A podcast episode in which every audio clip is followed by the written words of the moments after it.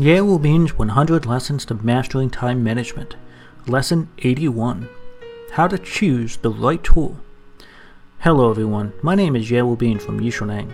I'm so happy to be with you now at 6 a.m. on the Ximalaya app.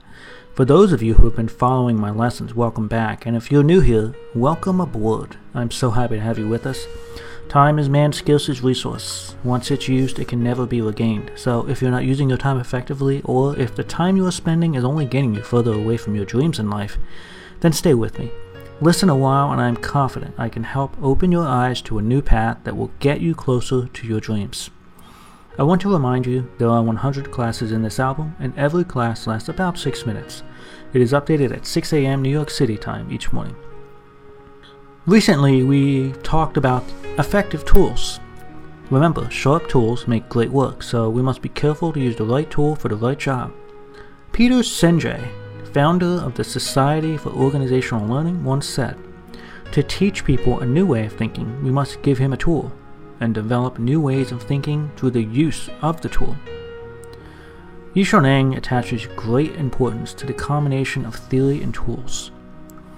You can listen to lessons 1 to 13 for a review of these important concepts. It is very important that you combine what you learned in lessons 1 to 13 with the content of the most recent tools topic. It's not particularly convenient to talk about tools in Ximalaya, so you must listen to the preceding lecture about tools and begin to practice yourself to get a real understanding of how to use the tools. Only through practice can you really understand it. Today I'm going to talk about how to choose the right tools. In the last few lessons, I talked about tools such as calendars, lists, and notes. These three are in fact just a strong foundation. Today we'll talk about how to choose the right hardware and software tools so that you, besides those three tools, you can learn to choose other tools to support your organization needs. When considering the right tool, it's quality, not quantity, that you aim for. Adhere to the following principles. First, choose tools that offer a platform for you to use rather than singular tools that stand alone. If there is no software that incorporates a platform, then you're left to choose the best single functionality within a platform, and that's inefficient. For instance, most of the software I recommend are from full platforms, but only one I currently use has a list system. This, of course, is OmniFocus, which is the best in the world today and provides an out of the box complete system for you to use. You don't have to change anything. You simply use it as it's intended to be used, and this is what I mean by a platform.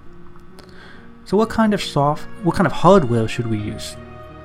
The best hardware is one that inc- integrates well with other hardware and is thus systematic.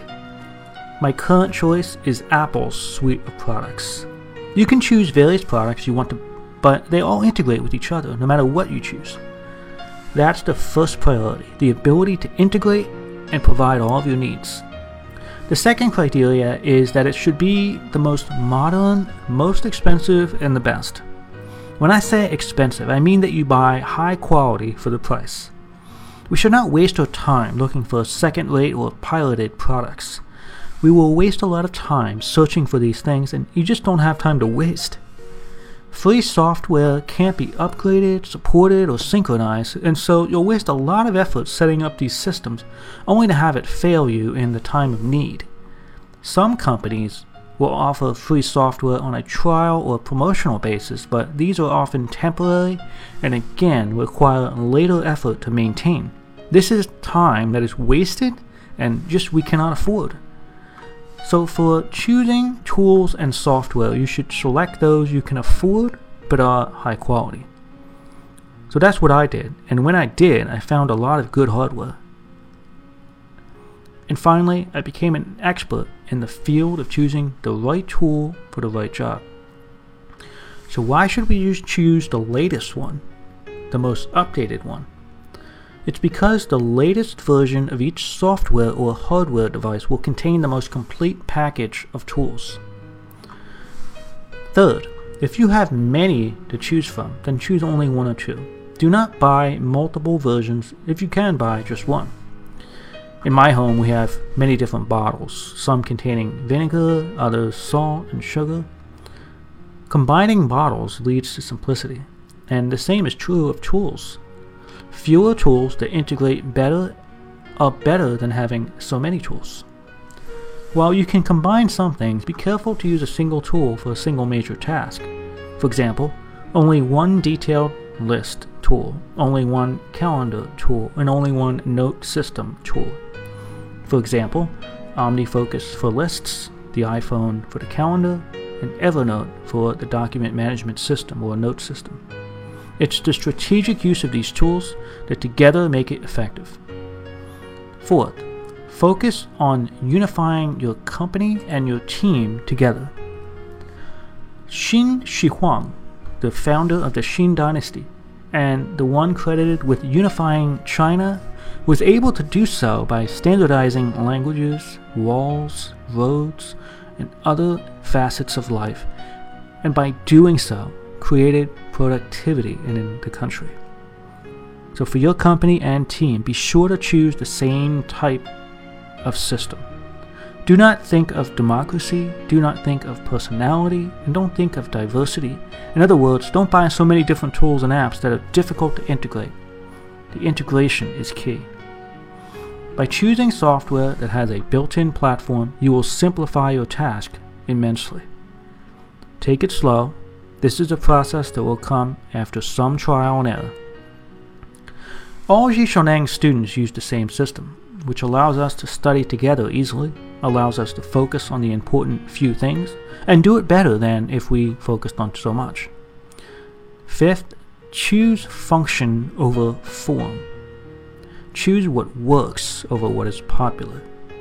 This is also an important reason why we choose the Apple system.